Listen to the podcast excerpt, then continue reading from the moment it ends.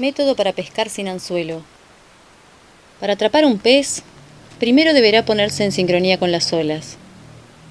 Una vez que el vaivén ha concentrado su sangre al ritmo de las olas, sumerja las manos desnudas en el agua, como si estuviera por tomar una raqueta de tenis.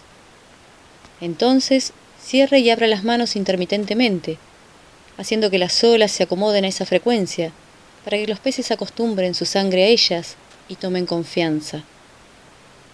Al cabo de tres semanas de repetir este movimiento sin interrupciones, no solo atrapará un pez, sino que también el pez estará dispuesto a seguir su voluntad, aunque ésta vaya al extremo de querer sacarlo del agua y freírlo.